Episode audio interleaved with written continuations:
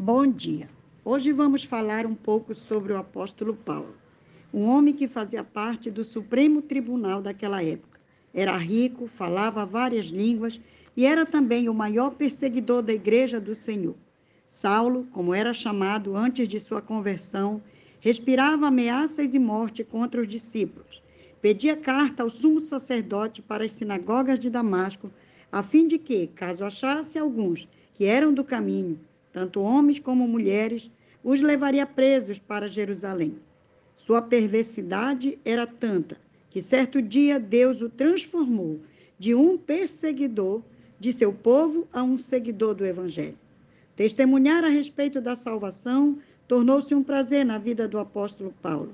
Estava ele hospedado na casa de Filipe, o evangelista, na cidade de Cesareia, quando ali também chegou um profeta que, tomando um cinto, amarrou seus pés e mãos e faz a seguinte declaração: Assim os judeus em Jerusalém farão ao dono deste cinto e o entregarão nas mãos dos gentios. Todos ali ficaram tristes, choravam e imploravam para que o apóstolo Paulo não seguisse para Jerusalém. Como você está hoje? Bem? Porque Deus tem cuidado de sua saúde e de seus familiares?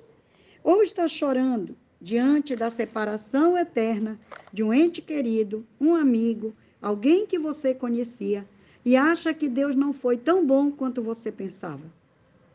Vejamos o que Paulo diz. Que fazes, chorando, quebrantando-me o coração?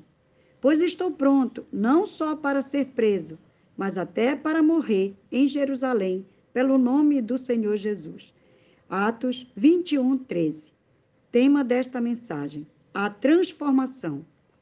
Nunca vamos aceitar a morte. Ficamos frustrados com a partida de alguém que amamos, que fazia parte da família ou de nosso ciclo de amizades. Chegamos a pensar: uma pessoa tão jovem ainda tinha tantas coisas para fazer, sonhos a realizar. Por quê? Por que se foi? Essa é a pergunta que fazemos em meio às lágrimas, à tristeza e à dor da saudade que não cessa tão depressa. Que hoje possamos entender que um servo do Deus Altíssimo fica nesta terra, cumprindo os propósitos que lhes foram outorgados por um tempo determinado pelo Senhor da vida. Deus jamais vai nos chamar para estarmos com Ele sem antes nos preparar para esta partida. Foi isso que ele, o Senhor, fez com o apóstolo Paulo. Primeiro transformou sua vida em um cristão que o serviu com excelência. Mas chegou o dia em que o próprio Deus o chamou para estar com ele para sempre no seu reino celestial.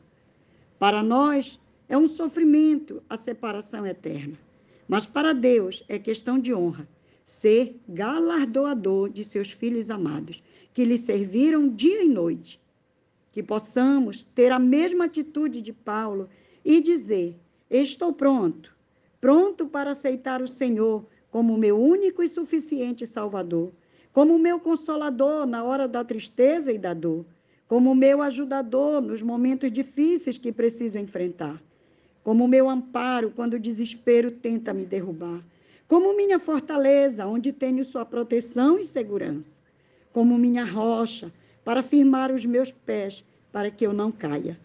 Como meu refúgio, onde posso descansar meu coração e esperar na sua graça bendita, que me traz refrigério e paz.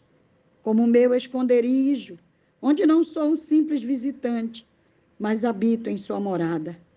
Como meu pai, que me carrega no colo, quando cansado estou e caminha comigo. Como meu Jeová Jirê, que provê a paz e vai além que vai além do que eu possa imaginar, como meu bom pastor, que nada me deixa faltar.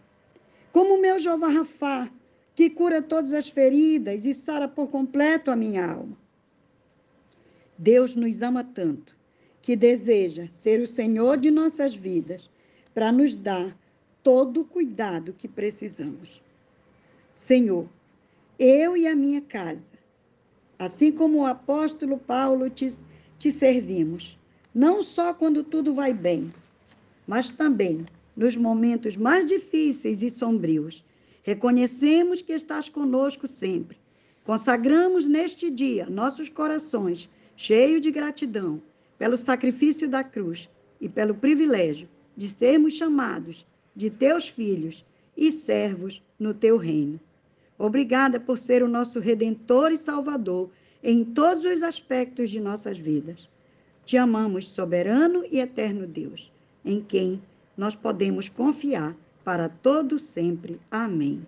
Guarde no seu coração esta palavra em nome de Jesus.